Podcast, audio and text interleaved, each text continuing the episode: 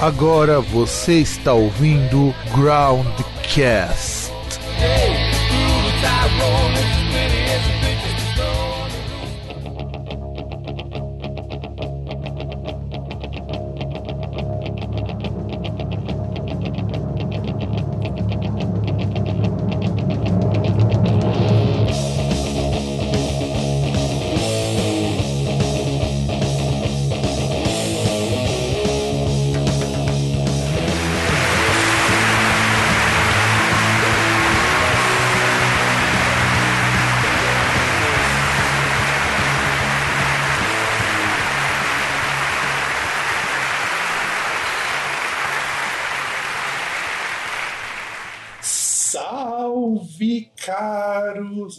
ouvintes, caros ouvintes, do meu, do seu e do nosso programa Groundcast.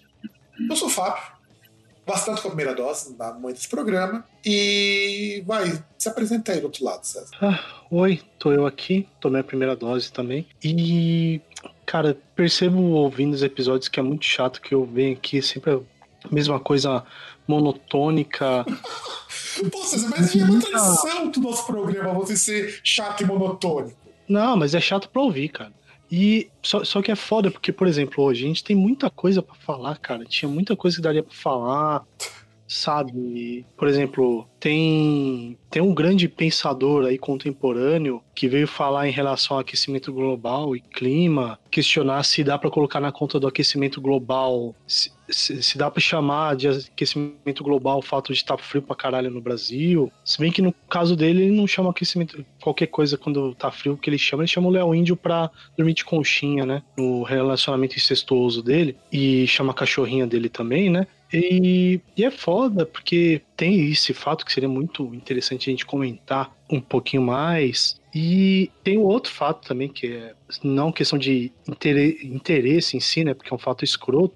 Mas é aquele negócio como tá correndo nas redes sociais atualmente. Não sei quanto tempo depois que vai ser esse episódio, mas é, em briga de marido e mulher, você não mete a colher, você pega uma pedra e mete na cabeça. Concordo. Acho que é isso. Concordo.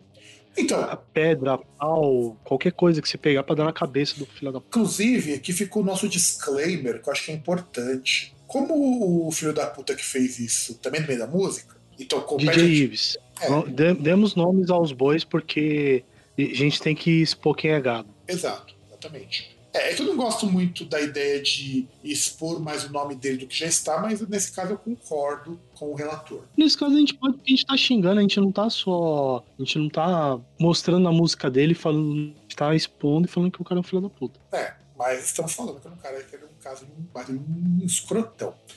E assim, a gente até comentou no outro Groundcast Indica lá, eu tava falando do, do disco do Svalbard, né, que a Senna Cherry compôs lá Open Wound, justamente porque ela tava saindo de um lançamento abusivo pra caralho.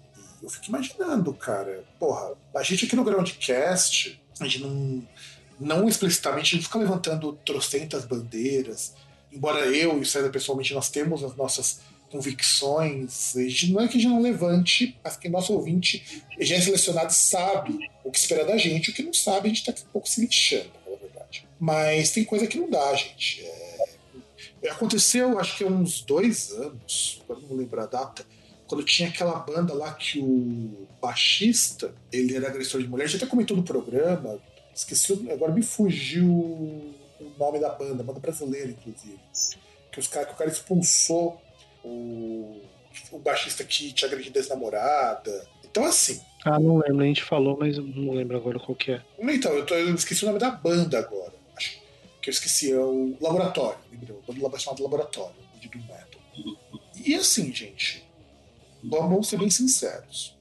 Se você em algum momento relativiza porque teu brother aquele que cresceu junto com você, que tá umas pingas de vez em quando. Deu uns tapas na esposa, namorada, ficante, peguete, sei o quê. Só porque é teu amigo. É... Tchau, não precisamos da tua audiência. Eu acho que a gente tem que deixar isso bem claro. E saiba que eu acho você um idiota. E da mesma forma não adianta nada. Mesmo mulher, coisa do tipo, ficar postando coisa, falando que é absurdo isso, e fica andando com o Bolsominion também. Exato. Que no fundo é tudo a mesma coisa. Exato. É, a gente tem que pensar sempre no seguinte: se todo mundo aqui é livre para fazer o que bem entender, e nós do Groundcast deixamos muito claro que violência contra minorias não depende de posição política, gente, porque isso é uma questão humanitária.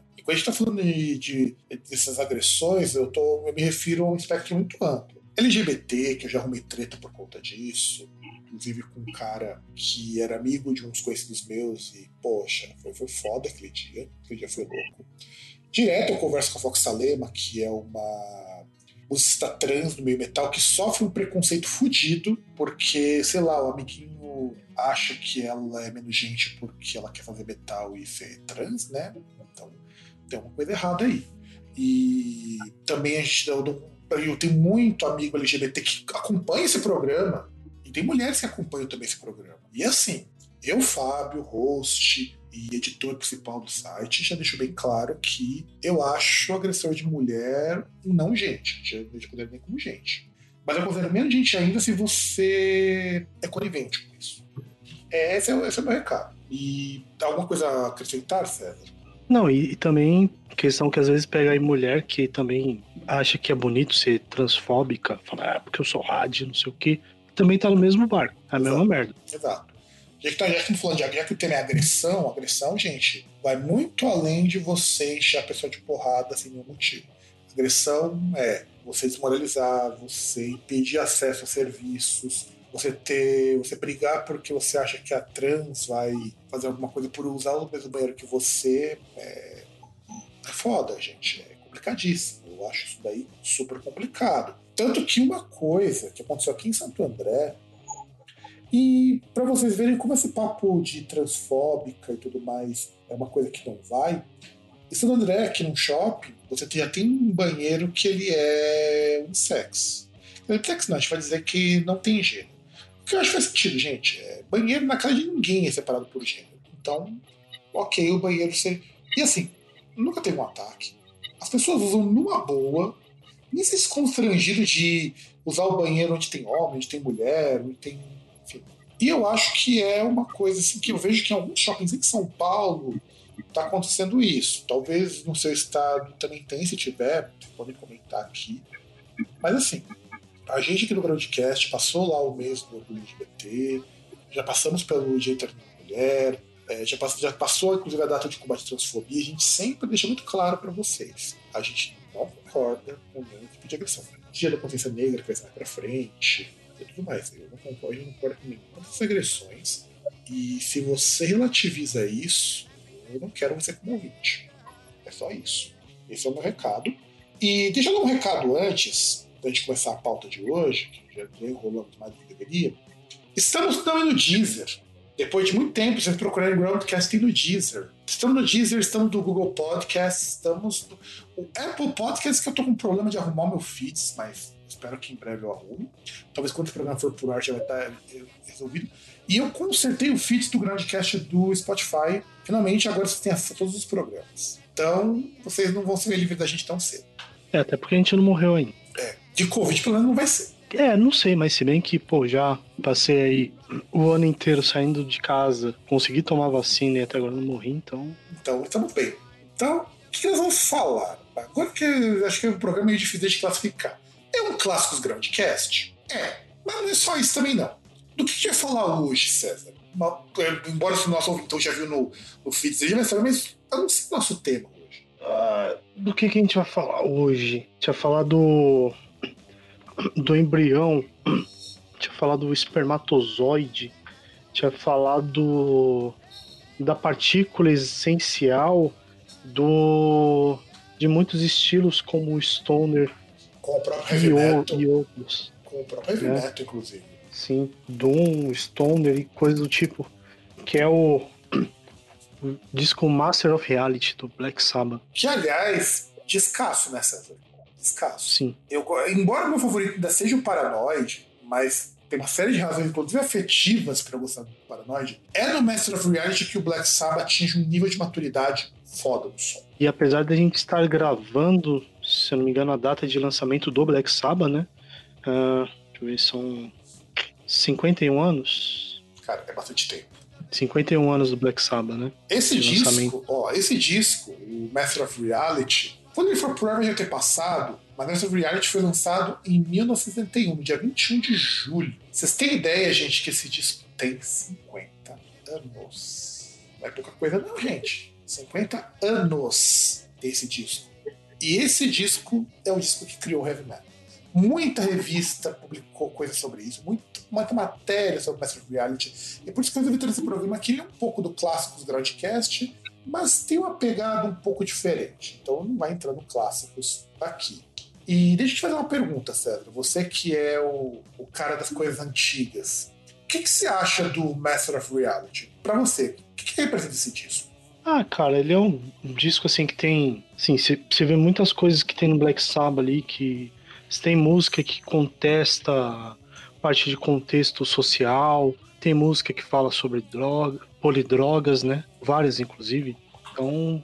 E é também um disco mais experimental do Sabá. Eu lembro uma vez que eu fui ouvir no ônibus, e bicho, é um disco mais diferentão do Sabá, porque nem o volume 4 que é ainda mais puxado pro Stoner, é tão viajadão quanto esse. É que esse só não tem sintetizador, né? Só, só que faltava. Viu depois. Era só que faltava. Que veio... porque...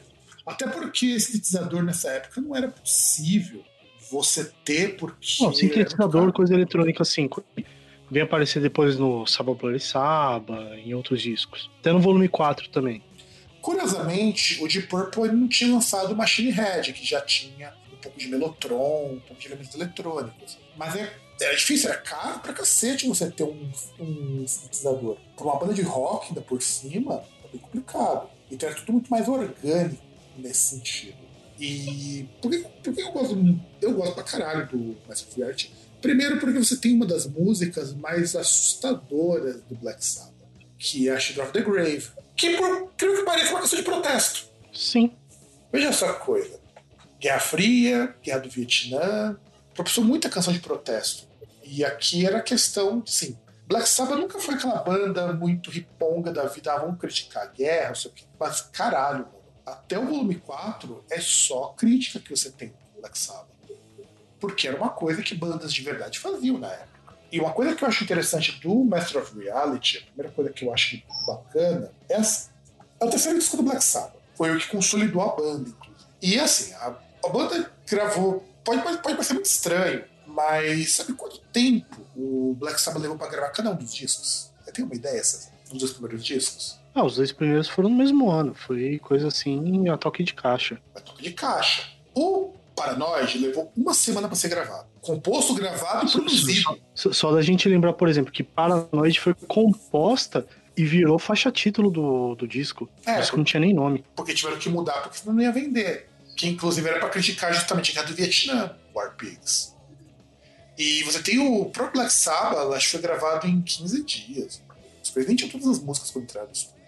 Que a gente até comentou no, no clássico dos Groundcast sobre Black Sabbath. Que inclusive teve até versões de outras bandas, né? Ivo, Ivo Oma e teve uma a outra canção lá também. Tinha nos Estados Unidos, que ganhou até faixas a mais, teve faixa que sumiu, faixa que foi incorporada. É, foi uma loucura esse disco. E aí chegou, aí a Vertigo chega e fala assim: beleza, vocês vendem, vocês são foda pra caralho, a gente confia com vocês, faça o que vocês fazem de melhor. E falou: agora vocês podem fazer o jeito que vocês querem. É, só, só que aí já, já tem algumas mudanças que aconteceram, né? Por exemplo, igual você fala da, da Children of the Grave, até uma coisa que apontar não só nela, mas no disco inteiro, que nesse momento, por exemplo, você pega o, o Tony Iommi e o Geezer Butler, eles colocar a afinação ali dos instrumentos em Dó sustenido, em vez do Mi, que é o padrão. Né? Ou seja, um tom em meio abaixo. Um tom em meio abaixo.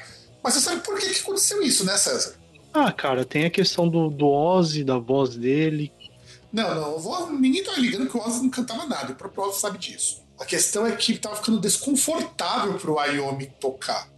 É, tem essa também, né, por conta do, da tensão das cordas, né, porque se for pensar, a gente lembra que ele teve que colocar as próteses na, na mão direita por conta do acidente que ele teve ali na fábrica, né? E a gente lembrar que não é igual hoje que você tem uh, 400 mil calibres de corda, você tem corda rosa, corda azul, corda verde, corda de guitarra é corda de guitarra e pronto, acabou. Corda de baixo é corda de baixo. Prova, provavelmente é tudo e, 012, e é né, assim. né, cara? Deve ser tudo 012 naquela época. Não, se eu não me engano era 0 era 010, só que não é, não é algo que para ele é confortável, né? Tanto que se eu não me engano ele usa 08. Que é mais fininha, né? 0908, porque é mais fino ali. Mas eu digo que usar tudo corda grossa.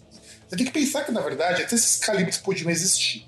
Mas dificilmente faria muita diferença. É, assim, para gravação, por mais que tivesse uma qualidade boa de gravação, gravação analógica, o que muda é só como você vai afinar o instrumento. Na prática é isso. Quando você pega o instrumento da corda.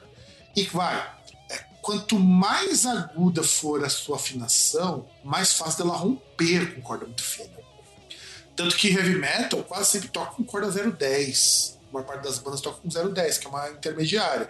O Crisium, que é muito monstro, toca com 012. Você tem uma que o som do Crisium é super grave. Mas é desconfortável, porque você precisa tensionar muito a corda para ser um som que nem você tem, por exemplo, dos Beatles, que é um som em, afinado em Mi. Ou quando você pega, por exemplo, Led Zeppelin, que, é, que também é afinado em Mi, boa parte das músicas. Porque para quem tem uma mão boa, para tocar rápido, principalmente. Então, a primeira grande mudança foi afrouxar as cordas. A segunda, tocar mais devagar. A gente não pode esquecer. Esse é um disco de músicas lentas comparado com o Paranoid, comparado com o Black Sabbath, é um disco de músicas lentas. Porque no primeiro disco, você só tem a Black Sabbath de música devagar, que é basicamente música calcada em riff, quase não tem solo, inclusive. Aí você pega o segundo disco, pô, o grande hit deles é uma música que é extremamente rápida. Tava rolando. Aí eu não tem as pontas para segurar aquilo ali, aquelas dedeiras de metal. Hoje até você poderia ser mais fácil. tem acessibilidade, né? É, exato, uma acessibilidade. Aí você tá tocando com um cotoco de alguma coisa no teu dedo. Não é o teu dedo que tá ali. Hoje até talvez seja um pouco mais fácil, tem silicones, tem um monte de coisa que você pode colocar aqui que é um pouco mais confortável. Naquela época não rolava. Então, afrouxei os cortes, toco mais devagar. E isso dá um puta de um peso pra música. Explique, César, por que isso acontece? Porque acho que você vai ter uma explicação melhor que a minha. Por que baixando o tom e a Ah. velocidade a música fica mais pesada, essa sensação de maior peso? Ah, cara, vai em relação à sustentação da nota, né? Porque assim, ah, você tem a altura da nota, né? Que é a frequência ali da. Quanto ela é mais aguda, a frequência maior, e mais grave, né? A frequência menor. Mais E- alta, cara. Mais alta. Maior e Isso. menor é a amplitude. Sim, é, mais alta, mais baixa. E da durabilidade, né? O, o quanto tempo que a, a corda ali ela vai ficar, o som vai ficar vibrando, né? Que aí você tocando ali mais devagar, você, você tendo aí essas afinações aí, você consegue tocar algo que fica ali reverberando mais tempo, né? Fica, a corda fica vibrando mais tempo, né? Uma explicação que um amigo meu, que é pintor de física, me deu para isso, eu acho que explicação muito legal, é que aí, claro que precisaria ter isso aqui num vídeo pra vocês poderem ver isso melhor. Vocês têm que imaginar que normalmente, claro que as frequências não são só essas, a gente começa a medir frequência para música e para voz em 100 e termina em 14 mil a medição. Quer dizer que você não tem tons lá abaixo disso daí, você não tem acima. Tem, gente. A frequência de som, ela vai. Mas a gente escuta nessa faixa, essa faixa de amplitude. O que acontece é que quanto mais aguda a nota, mais curta é a onda sonora. Então ela tem menos energia para bater. É, que até a, a tensão é maior, né? Então, é, é uma. Como é que a gente pode dizer? A tendência dela voltar ao estado que ela estava antes é muito maior, né? Porque tem menos energia e tem muito menos área para tocar, né? Não é exatamente isso, mas é, se vocês voltarem para suas aulinhas de física do ensino médio, vocês vão lembrar aquela coisa de, é, porque, de o quanto de material você precisa ter, mais a superfície dele para poder fazer rever- reverberar. Ou, ou você lembrar daquela coisa que você fazia na educação física, ou você vê brincadeira de criança, que é aquela coisa de pegar a corda ali e ficar para cima e para baixo. Se você esticar a corda, fica muito mais difícil dela pegar e ter aquele. você observar aquele movimento dela. Exato, boa, essa explicação é muito boa. Que é o que da onda aguda. A onda aguda, vocês devem conhecer aquela coisa da, da senoide que todo mundo mostra para mostrar o som. Aquela, aquela coisa que mostra os intervalos, aquelas voltinhas, quanto menos espaço tiver entre as voltas, mais energia você tem concentrada ali. Que a questão não tá grave. E energia em som é reverberação.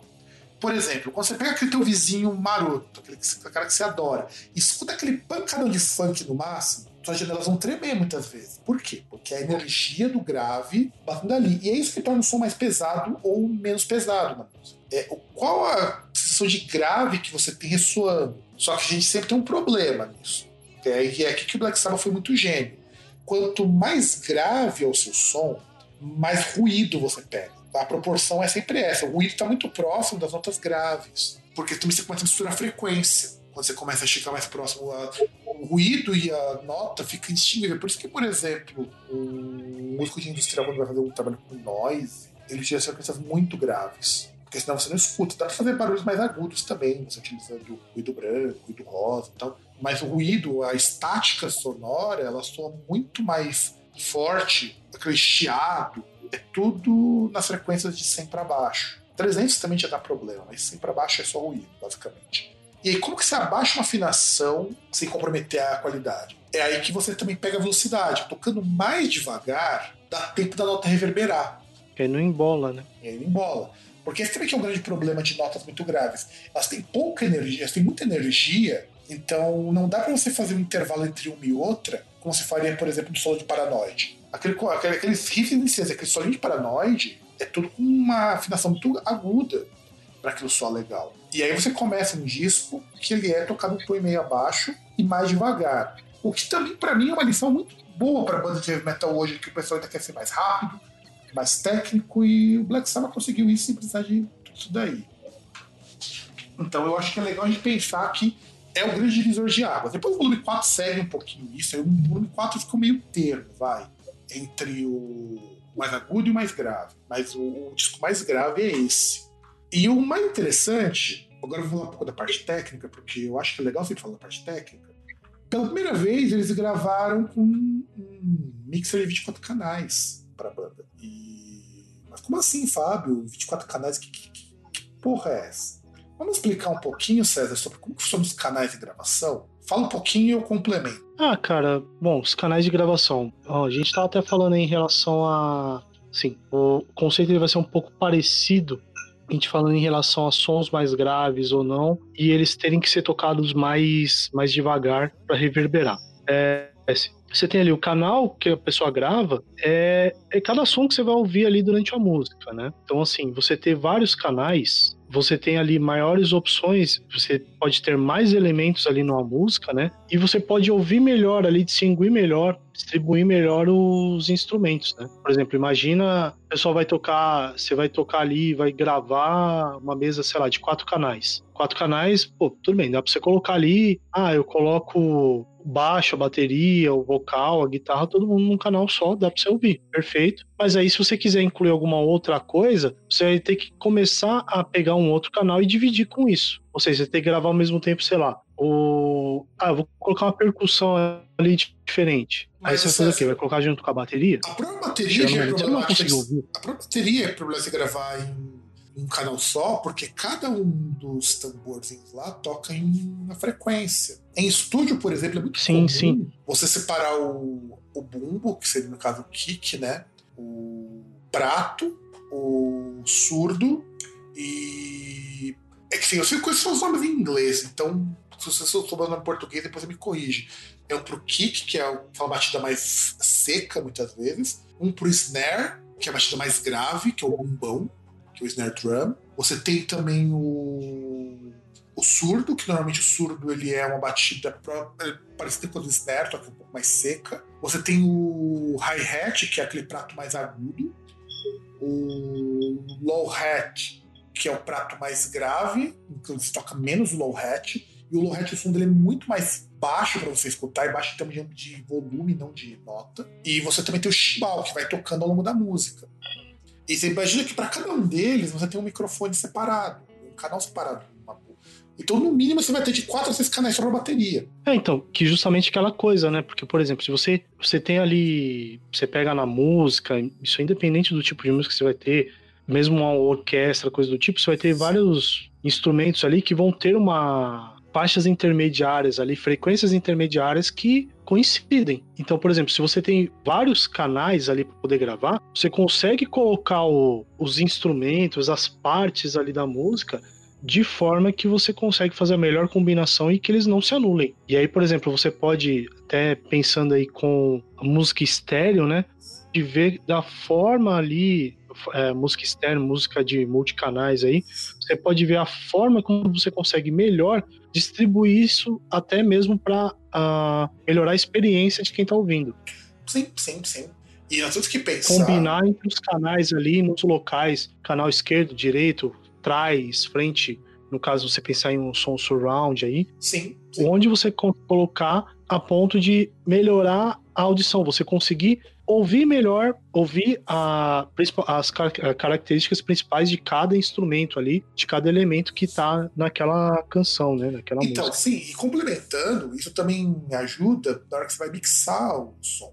Porque, por exemplo, os sons até o começo dos anos 90, eles são projetados para você tocar em caixa e acreditar a diferença. Então, você tem a questão do, do balanço, você iguala, você consegue fazer um balanço muito bom quando os instrumentos estão separados. Você consegue cortar a frequência que você não precisa mais, aquelas sujeirinhas que tem no som. Então, por exemplo, vai. O, isso acontece muito, por exemplo, com bateria. A bateria, o hi-hat, normalmente tem um som muito ardido quando você ouve ao vivo. Um som meio ardidinho, um som estridente. Você joga um filtro passa alto, um high pass, você corta isso. Ou você coloca um limiter, você corta.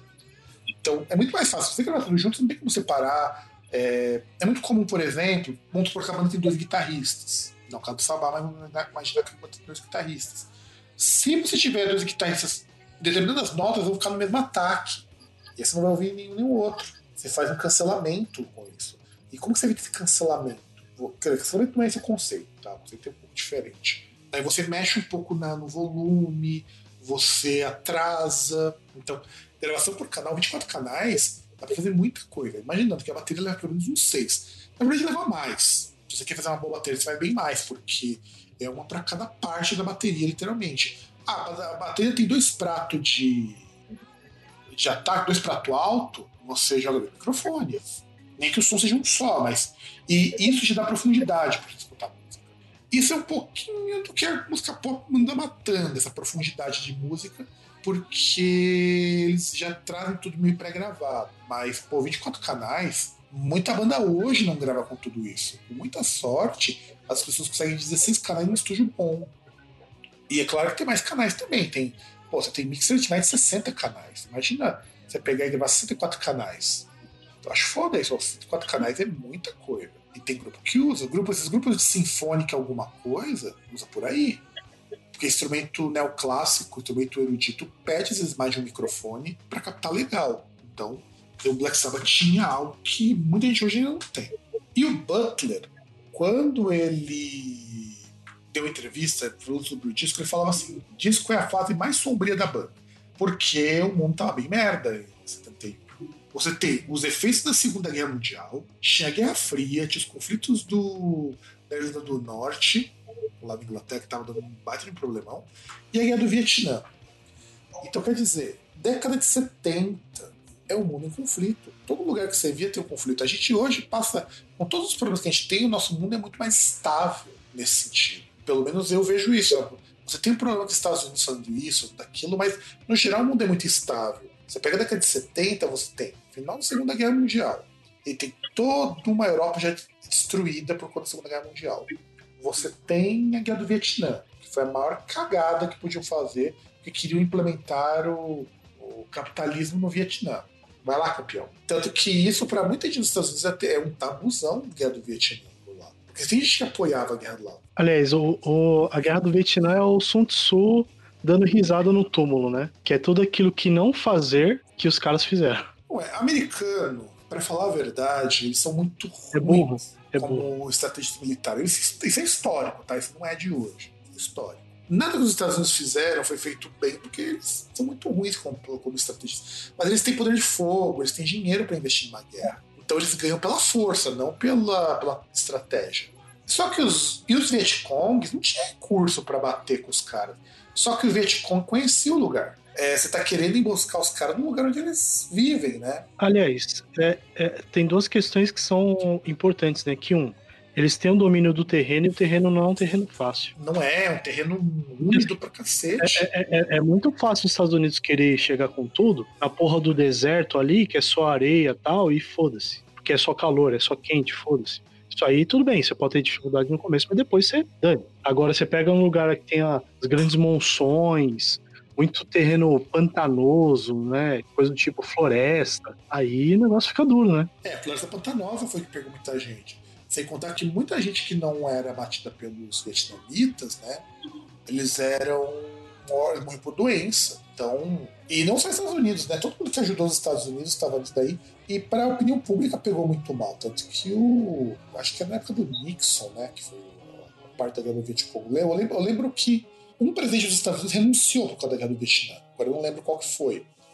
E, e era foda, porque assim, a guerra no Vietnã era basicamente Estados Unidos e Vietnã, mas afetava muito o mundo, porque já tinha um conceito de um mundo mais globalizado. E aí você também tem a Irlanda do Norte, que é um grande problema até hoje lá na Grã-Bretanha, por conta da disputa entre os católicos e protestantes. Então, quer dizer, o cenário estava tava bem fodido termos de guerra. Que, que, era um momento que tinha vários os atentados ali, coisas, ações ali violentas do, do IRA, né? É, e o IRA, ele, com todas as suas diferenças em termos de história, não é muito diferente do que fazia o. Fazendo, que faz o Hamas hoje lá na Palestina. É, que a diferença é que o, o Hamas em si, ele, assim, em tese são dois, duas nações diferentes, né? Sim, sim.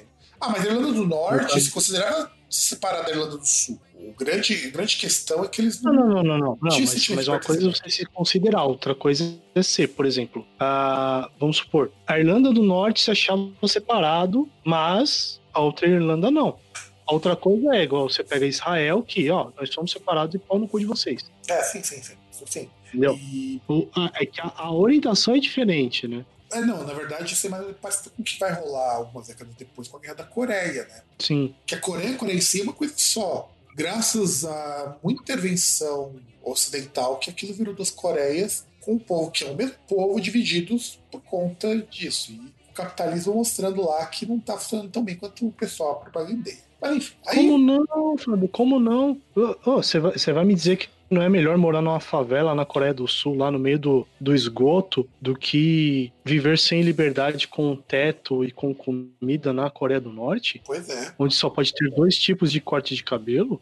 É, inclusive, eu lembro um vídeo de uns australianos que eles estavam tirando um sal dessa coisa. Ah, Coreia do Norte só pode ter um tipo de corte de cabelo, né? E aí o cara pegou seis homens comendo penteado. Vocês, vocês querem ver como que a gente tem muito pouco, muito pouco corte de cabelo também e pessoa encasqueta com umas coisas muito bizarras, que nem a última notícia de que ele proibia jeans e K-pop.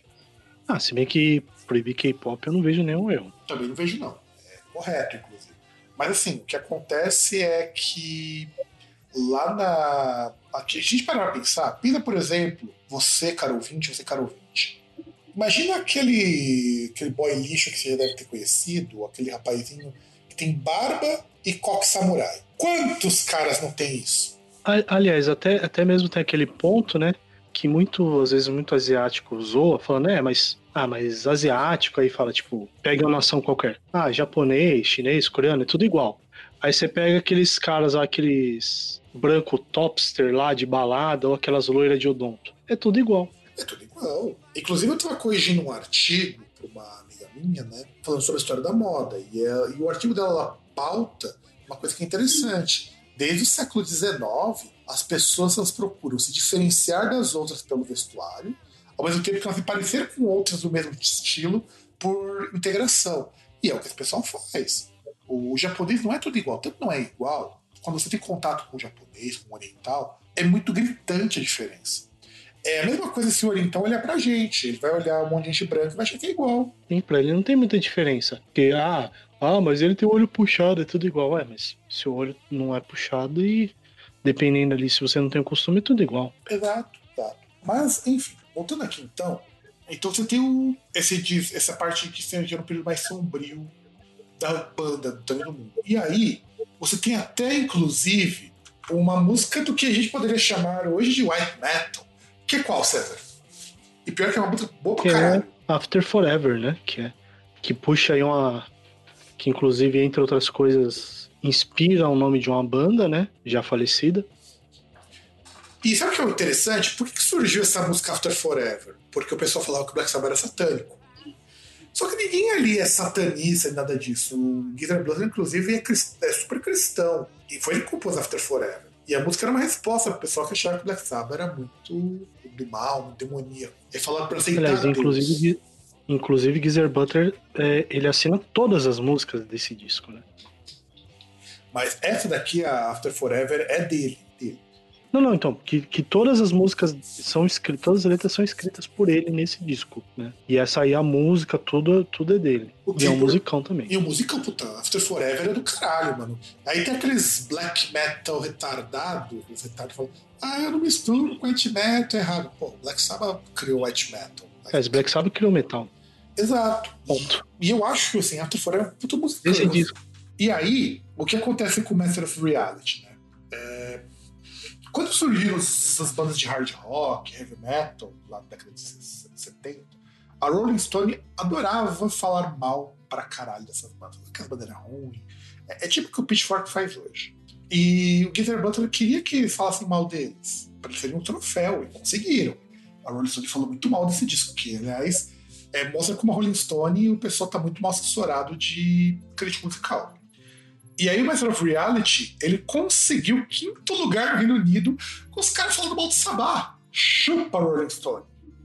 Quinto lugar no Reino Unido e oitavo durante todo o mês de março nos Estados Unidos. Ou seja, é, é vitória. Março do ano seguinte, né? No caso, né, em março de 71, março de 72. Então você imagina que é um disco que foi muito mal falado na época. Não tava nem aí. O que mostra que quando a gente vai falar de crítica musical, a gente tem que tomar um pouco de cuidado com essa coisa de falar mal de bandas. Tipo Pitchfork, fala muito mal dos discos do, do pessoal do, do Tool. São discos, cara. Por algum motivo, alguém não vai cara no Tool ali. Não discos dão nota acima de 4, de, de 4 eu acho. Eu puta, são puta, puta de uns discões. E o que vamos, eu queria comentar sobre a capa. Eu achei dentro da capa, a concepção da capa maravilhosa. É, então, é, é que a capa é. É- puta, cara, é, é foda, né? Porque a capa ela é minimalista e ela é psicodélica ao mesmo tempo. que ele reflete muito a questão do som desse disco, né? É um som bastante psicodélico e é um som com menos coisa. Porque, por exemplo, você tem ali. Você tem as fontes ali é, E tem, tortas, assim e tem- tal. e tem duas versões, um e pouco da. e tem duas versões dessa capa. Uma que você tem o, ela toda roxa e outra que o Sim. nome Master of Reality está em branco. Sim. E eu acho maravilhoso porque é a prova de que você pode fazer uma excelente capa só com tipografia. Você não precisa de um desenho muito foda. Você trabalhar bem a tipografia, dá pra ver umas capas muito boas. E Sim, porque tirando isso é só o fundo preto, né? Exato, não tem mais nada. E eu acho assim maravilhoso. E aí, é, esse disco ele é um dos discos mais influentes que a gente pode imaginar dentro da cena rock, rock metal, porque a gente fica falando, ah, não sei o que, Black Sabbath tal. Artistas que se influenciaram por Master of Reality, não, muitos nem são tão no metal. Você tem o Smashing Pumpkins, o Bill Corgan fala que esse é o disco que ajudou a moldar o Smashing Pumpkins. Eu não sei onde, mas dá pra moldar. Eu não vejo tanta similaridade desse nem com o primeiro, nem com o Melancholy. Mas na cabeça dele ajudou a moldar. Também ajudou o Soundgarden, que aí a influência é muito mais nítida, e o Nirvana. O Nirvana, inclusive, esse era o disco favorito do Kurt Cobain, do Black Sabbath. E eu acho assim, eu acho que esse é um disco que tem muita coisa legal, até hoje, para bandas novas. O que mais, você, que mais você acha que tem essa influência do Master of Reality que a gente poderia citar aqui? Ah, cara, é aquela questão. A gente falou da, do fato dele ser até mesmo. Peter Steele chegou a falar que essa, esse é o disco que deu origem ao metal, né? E você pega vários estilos e que é difícil você achar um artista que possa dizer que não foi influenciado por ele, né? Bicho, eu, eu até me arrisco a dizer, Rob Zombie chupa muito no começo do Master of Reality. E nós estamos falando de um cara de metal industrial, White Zombie, de certo modo, nesse sentido também.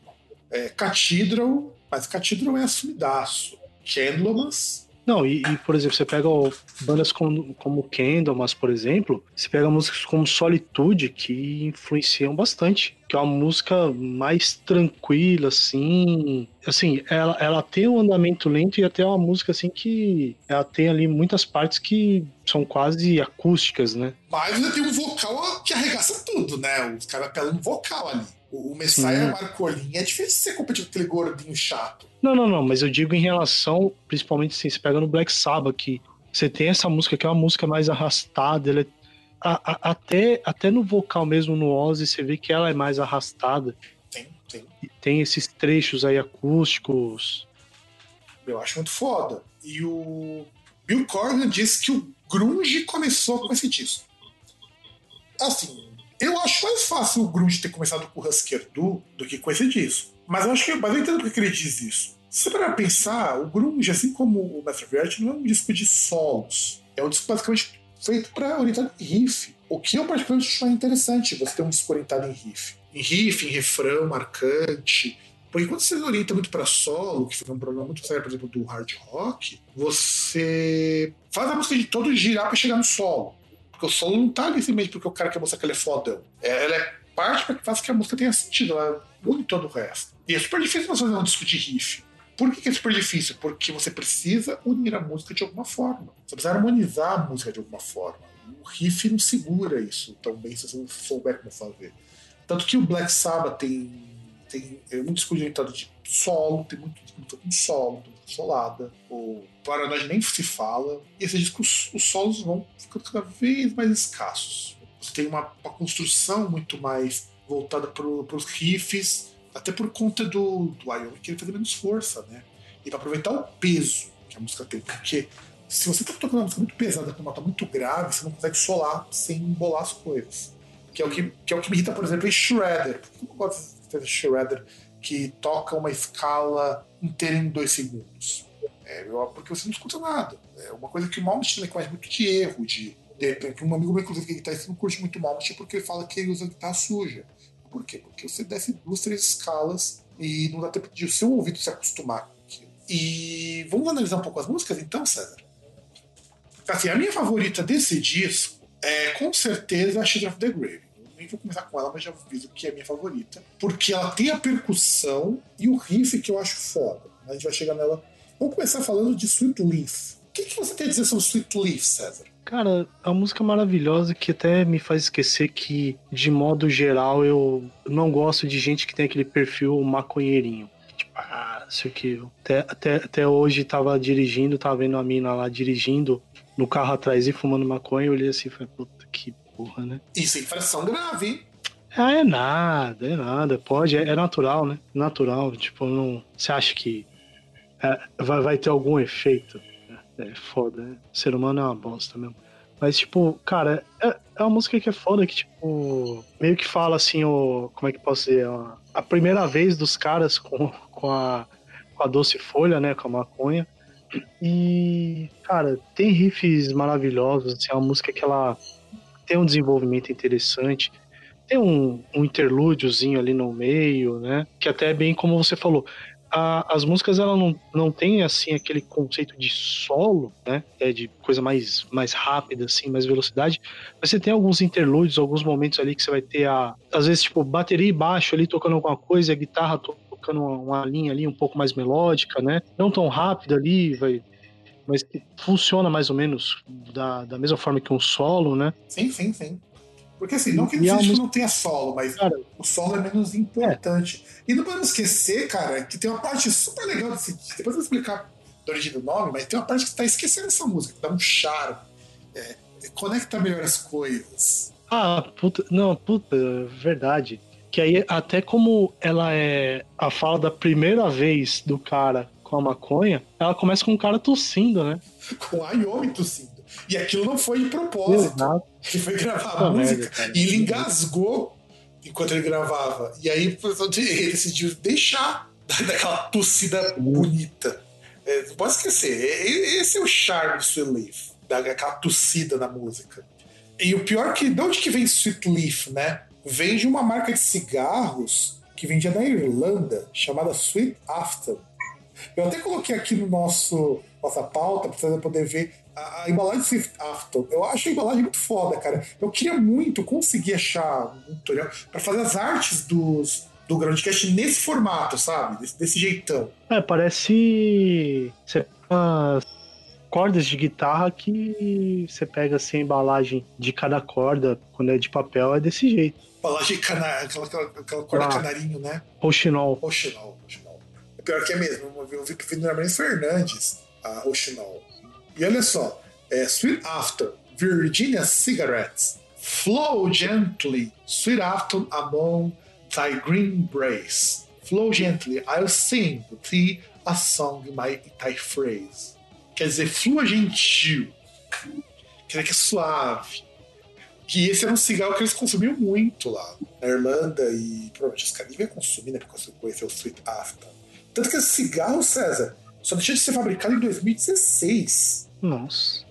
Se eu não me engano, em 2016 que pararam de fabricar. Ah, 2010, 2010. E a ideia era que a Sweet Leaf era que um Sweet Afton que se pode comprar. E não é bem um Afton aí. Até sonoramente Sweet Leaf e Sweet Afton né, são próximos. E aí ele. E, e, e, e provavelmente eu devia estar fumando um desse, né? Não é que tem. Ah, não. A gente não. Não, a história, não é história que nem a história do volume 4. Que a gente precisa um dia falar de histórias bizarras de discos. Na qual o volume 4 o Ozzy teve que comer cigarros de maconha e cocaína porque tocou o alarme de, de pânico sem querer.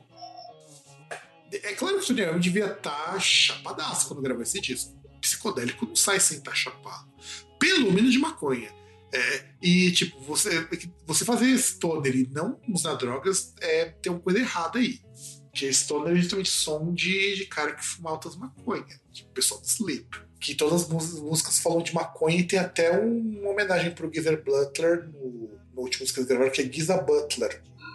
Que é, é foda, eu acho foda essa música, eu gosto dessa música, mas não é me fazer. Aí chama de After Forever. E eu acho muito foda porque essa música, talvez, After Forever, que seja precursora do grunge.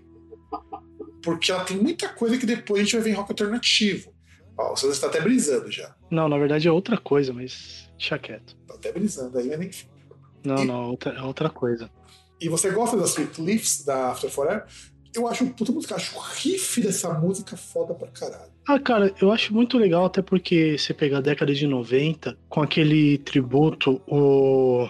Na Tim Black, tocava muito o cover de Biohazard, que Bio, a Biohazard fez uma cover muito boa dessa música. Puta, foda, o cover de Biohazard é foda. E pior que deu uma cara punk pra essa música. E conseguiram por quê? Porque essa música tem muito elemento de rock alternativo, muito elemento que depois vai aparecer no grunge e eu acho que isso acho que é a parte mais, mais foda desse som do Black Sabbath. E aí, prosseguindo no, no Black Sabbath, a gente tem a Embryo, que ela é meio como se fosse o interlúdio para a Children of the Grave. E é uma música meio ok, os riffs são foda, esse tipo de coisa.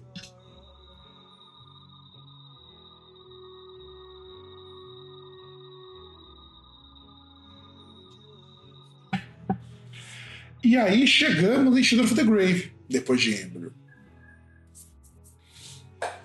Cara, é, é, é assim. o César até ficou sem palavras. É. Eu, eu, entendo, eu não, entendo. Não, não. Eu, eu, eu tô tentando coletar aqui, porque, sabe, sinceramente, acho que não tem como não falar que essa é a melhor música do, do disco, tá ligado? Tem, tem músicas muito boas, mas essa aí, tipo, que você junta a, a, estrutura da música, a temática, então tudo ali encaixa, tudo, sabe? Sim, funciona. E eu acho é. tudo bem, After Forever é uma puta uma música, puta, uma, uma música. Inclusive, por isso que tem esse elemento meio alternativo, mas, cara, Shadow of the Grave é, é onde você vê a cozinha Black Sabbath funcionando. Inclusive, esse formato de of the Grave você vai ver muito no volume 4. E, e, e, principalmente você pega, tem essa questão dessa. meio de evocar essa mensagem pro jovem, né? Porque é não é uma música justamente para Assim, você pega a questão da. Essa questão da guerra aí, de político corrupto, coisa do tipo, e de chegar no final e falar, tipo, ah, e você aí que é criança agora, sabe? Você vai fazer alguma coisa para mudar ou você vai ser essa criança aí do, do túmulo aí? É. Inclusive, a gente entende que tematicamente é continuação de War Pigs e The Electric Funeral. Você pode colocar as três juntas, você tem tematicamente três músicas muito parecidas. War Pigs era mais crítica de guerra, guerra mesmo. Electric Funeral é com relação a todo o processo também, né, da guerra. É, parte de Guerra Fria, de medo de ter uma, uma guerra nuclear, né, principalmente. E aí você tem Children of the Grave, que é assim, tá, o que, que vai sobrar para você, pra vocês? A gente tem que mudar isso aqui. Foda, eu acho foda, foda. Fazer um cover decente disso daqui também não é fácil. Teve que fazer um cover decente. Uma música dessas não é tão tranquila, tanto que na Church in Black, quem que faz o Children of the Grave, você lembra? White Zombie. Então, do White Zombie, eu gosto muito da versão. Não é uma versão estupenda? Não. O White Zombie dá, uma, dá umas cagadinhas ali. Mas é uma baita versão também. E aí chegamos em Orchid, que é uma canção instrumental, para chegar em Lord of This World.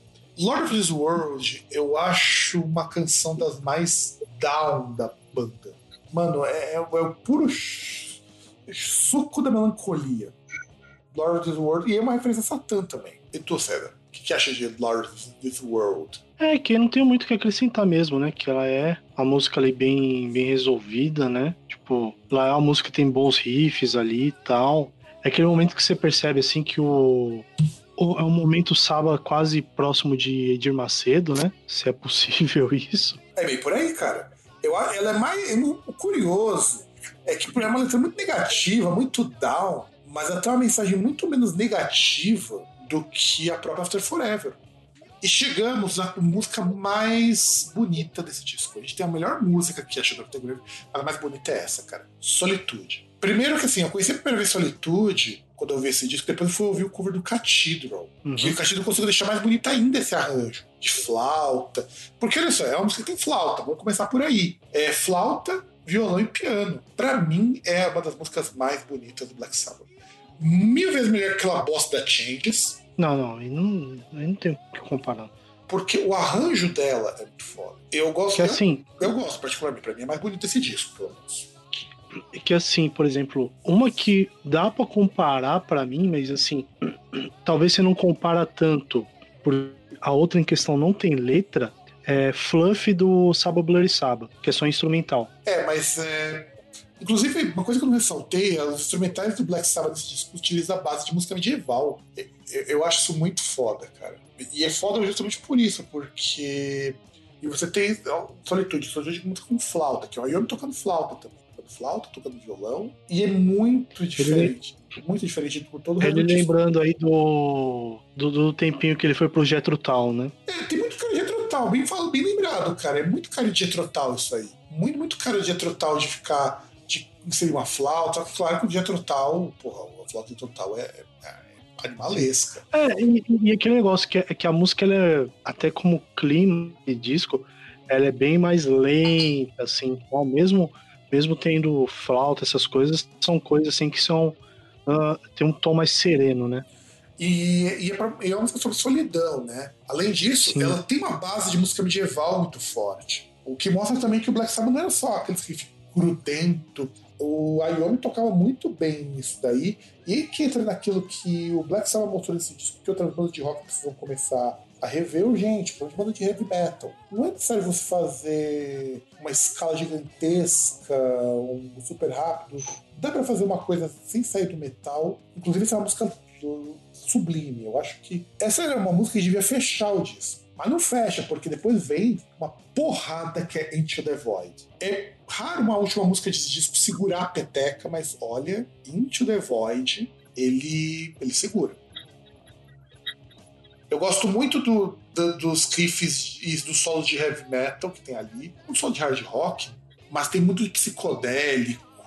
Eu acho assim, maravilhoso e, para mim, pelo menos, demonstra o quanto que o Sabá evoluiu, quando tendo mais tempo para compor, mais tempo para gravar e podendo fazer o que quisesse porque ia vender. E é o que eu sinto falta. E, e tem essa coesão também, né, entre as músicas, né? Porque você pega aí que é uma coisa que não complementa o que a gente vê em Children of the Grave e tal. Não foge muito daquilo que tinha em Electric Funeral também. Leite, falando em coesão, a gente nota que esse é um disco muito mais coeso que os dois primeiros, justamente por isso. Os dois primeiros, pela pressa para você gravar, você tinha que encaixar qualquer música, tanto que o Black Sabbath não tinha disco completo, tiveram que enfiar cover para completar o disco. Sim. O Paranoid tiveram que colocar uma música a mais. E, e a Paranoid é uma música curtinha, porque é o que eu acho que cabia no vinil. É. E então as músicas elas não têm uma coesão entre elas. E nem um trabalho de capa muito legal, exceto pelo primeiro, que é uma foto muito foda. Já Paranoid. Ah, eu, eu gosto da capa do Paranoid, cara. Eu vou te falar. Aquele efeito que tem ali, tipo.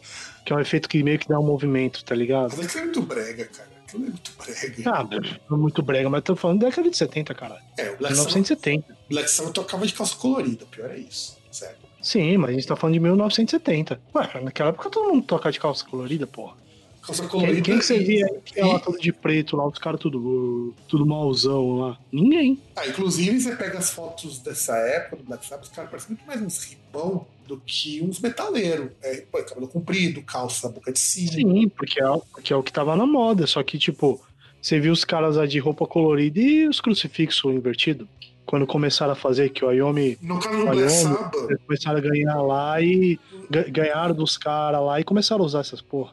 o caso do Black Sabbath era um crucifixão de ferro grande que foi feito, Sim. se eu não me engano, pelo pai do Ozzy. Não, te- te- é, teve uns caras que deram pra eles essas porra. Eles não usaram porque, ah, eu achei legal, vou usar, sou malvadão. Alguém deu, falou, ah, tô aí, os caras, ah, ah, vamos usar, né? Foda-se. E usaram. E usaram. E, e assim, vamos fazer agora as considerações finais. Se não fosse pelo disco, pelo Master of Reality, que inclusive tem esse nome Master of Reality justamente por, porque é um disco mais calcado na realidade, é bem foda imaginar que o Black Sabbath começa com uma, uma coisa meio de temática de fio, de relacionamentos, e faz um disco pra falar do mundo. Eu acho assim, sem ele não teria o heavy metal como a gente conhece hoje. Não teria, o heavy metal seria muito diferente. É, e, e- e eu acho que não é nem a questão do heavy metal, é a questão do metal mesmo, né? Porque são, são aí alguns estilos que a gente tem aí que saem dessa. Esse aí talvez daria pra gente falar que seria o elo perdido aí do, do heavy metal, que saiu ali de, de metal, sai desse ancestral comum, né? É, e mesmo estilos mais agudos, mais melódicos saem daí. Porque é um disco de bases muito boas. É um disco que, assim, ele mostra que a música pode ser mais pesada, e isso é super importante, porque o heavy metal trabalha muito com a questão de músicas pesadas. Ao mesmo tempo, é um trabalho com muita, muita distorção. Então ele meio que dá um, um caminho das pedras do que as bandas poderiam seguir e adaptando isso. Tanto que eu gosto muito do cover do White Zombie, da Shadow of the Grave. É, do Cathedral nem se fala de Solitude. O Cathedral já, é uma banda, já era uma banda bastante lenta, bastante melancólica. Eles conseguiram deixar mais melancólica ainda essa música. Sem esquecer da flauta. A versão do Cathedral tem flauta também. E imaginar que o Cathedral era era uma banda de Doom. Os caras largaram os instrumentos elétricos pra tocar violão. Solitude. Eu acho Solitude fantástica com música. E de você, Cedro? O que você acha desse disco? Cara, eu lembro quando eu tava no Eletropaulo, foi a primeira vez que eu. Quando eu era jovem aprendiz, a primeira vez que eu fiquei sabendo desse disco. Tinha um tiozão que trabalhava lá no almoxarifado, e ele que me apresentou esse disco, ele me emprestou. Ele tinha uma edição francesa ainda, que tinha uma, meio que uma capa de, de papel, assim, de papelão, que cobria o CD, e tipo, É uma luva. que era um Uma luva. é, isso, a luva. Pô, cara, e o bagulho, assim, é um disco que é muito foda, assim, ele mostra muitos pontos ali do que podia, podia ter. Você percebe até uma coisa, assim, que a gente não citou. Você viu a migração ali do, do Black Sabbath, da questão de distorção, que você tinha ali um, um overdrive, uma distorção ali um pouco mais aguda, você vê um uso ali de um, de um fuzz, sabe? Uma, distorção mais grave, assim, mais. Reverb Ah, também, né, cara?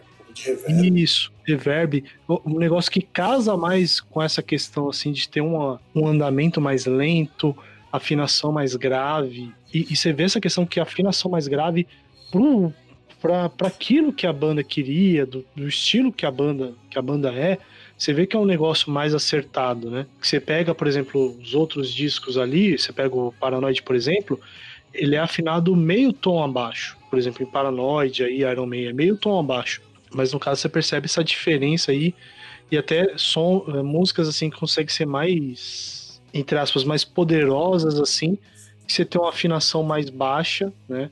E você tem um motivo para ter essa afinação mais baixa, né? Sim, sim, sim, sim. Eu concordo plenamente. Então é isso. Eu acho que o... vai ser um baita de um disco. E, César, mas antes de encerrar o programa pro nosso ouvinte, então, passa os contatos, redes sociais, onde que nosso ouvinte pode nos encontrar. Bom, no Facebook você acha ali o Groundcast, no Instagram, Groundcast Brasil, no Twitter, arroba Groundcast, o e-mail é contato arroba groundcast.com.br, tem o, site groundcast.com.br, não sei aí, TikTok, Twitch, tem alguma coisa nesse sentido, Ainda não, Alguma cara. atualização? Ainda não. Mas não é uma ideia de, pelo menos, ter um canal no, no TikTok, sei lá, pra fazer uns drops. Porque tem muitos Cara, fazendo isso. Eu, eu, eu pensei que você ia falar na Twitch, cara. Porra, TikTok, você tá mentindo. Não, cara, sabe por quê? Deixa eu te falar. Eu tenho gente que trabalha com música que tá migrando tudo pro TikTok, cara. Cara, mas, mas aí é que tá. A- a- até tem uma coisa aí que o ouvinte talvez não saiba. A gente tem meio que uma. Ah, não é uma batalha, mas tem um. Sempre as ideias de pensar assim em episódios mais curtos, coisas do tipo. Mas não sei, cara, o que, que daria pra fazer pra caber no formato do TikTok, cara. Não tem o que fazer. Mas eu tenho muita Porque o máximo, o, o- o máximo que a gente consegue fazer na duração do formato do TikTok é, é xingar os outros. Exato, exato. Mas, É a única coisa que a gente consegue, conseguiria fazer nesse formato. mas a gente, mas eu tenho muita gente que tá migrando pra lá, artista, é, assessor de imprensa, porque lá tendo mais retorno. É, então, porque ah, eu acho que talvez a Twitch daria, porque às vezes, assim, tem coisas que, sei lá, o cara em áudio ele não pode ficar maçante Cara, ou tal. cara, Twitch- assim duração. Pior que, eu, Sim, pior, que, eu- Twitch. pior que eu tenho o tweet do Groundcast que eu abri. Nunca usei, mas eu abri. Por isso que eu não coloco ali. Mas a gente pode pensar o seguinte, cara, Twitch só vai virar no Groundcast se a gente fizer gameplay. E tá aí uma dica. Se a gente conseguir esse gente suficiente que falasse, não, a gente assiste, gente até pode pensar numa gameplay aí de algum jogo pra Twitch. Fica, fica, fica- Cara, não sei como você pensa fazer isso. Cara, não é difícil. Eu tenho, eu tenho os, os bagulho pra fazer aqui. Não, mas o problema é como é que a gente vai jogar, cara. Não tem como. Ah, o de jogar é mais fácil, César. O de jogar é mais fácil. Vai por. Não tem como, cara. Não tem como. Sinto muito, mas assim. A, a não ser que você consiga alguma coisa cross-plataforma aí, né? Plataforma cruzada. Eu, eu, eu não tenho equipamento pra jogo de PC. Cara, dá pra jogar, dá pra jogar emulador, cara. Ah, não. E é sério. Porra, porra vai, to não, vai tomar no cu. E é Pô, velho.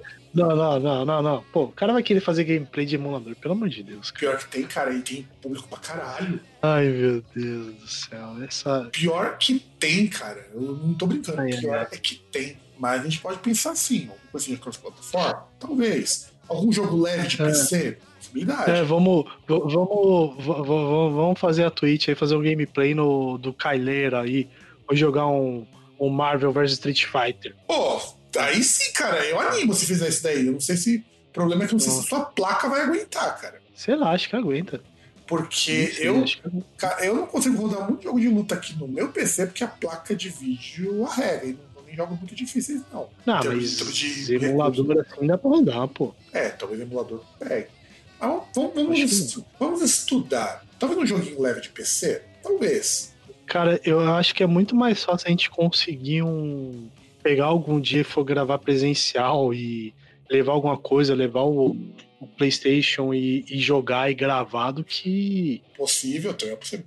É que transmitir. ah, Não dá, dá pra transmitir pelo monitor, dá. Dá pra fazer a captura pelo monitor. Dá, dá, dá. Ou jogar aqui no computador mesmo. Eu tenho dois controles, cara.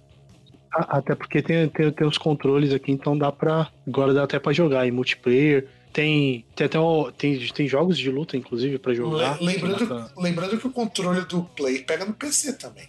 Sim. Não, e tem até um controle genérico aqui, só pra não falar que não dá pra jogar. Então, eu tenho dois Que é controles. genérico. Eu tenho dois controles também. aqui. Eu tenho dois controles e pode pensar. Fazer presencial aqui com o gameplay, eu tenho, eu tenho cadeira sobrando, inclusive, César.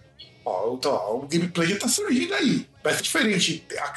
Usando, usando, tava usando a minha câmera, aí, porque eu posso usar a minha câmera é mais fácil de fazer se tu não tiver aqui. Que, que, que até, inclusive, se quiser, tem, tem, tem no, no PlayStation aí, tem ah, o conjunto ali do Street Fighter, né, de 30 anos, e Mortal Kombat 10. Bom, Mortal Kombat 10 eu só não instalei no meu PC porque ele não roda, melhor. Ah, cara, eu joguei algumas vezes, comprei, meu irmão ficou enchendo o saco, a gente jogou duas vezes só, apanhei pra caramba, e até agora eu não entendi o jogo mais ou menos assim, a, a Ah, lógica dele. cara, o jogo é Apesar que- tranquilo, cara. O jogo é tranquilo. É você, você que tá muito velho. Apesar que eu, eu, eu gostei dele, sim, uma das coisas que eu gostei dele é que volta a ter aquela questão dos. daqueles bônus que você tem que quebrar as paradas, tá ligado? Ah, e aquilo lá. E, é difícil você quebrar os mais, o mais pica, cara. Nossa, diamante. difícil O pra de, o diamante é de você, é você tornar o controle, cara. É foda. Sim, Mas eu só não tenho 10 aqui, eu tenho 9, mas eu não tenho 10. Eu tenho 10 por causa da placa de vídeo. Então, uma placa de vídeo melhor. Eu teria o 10 aqui também. Embora a conversão de PC é uma bosta.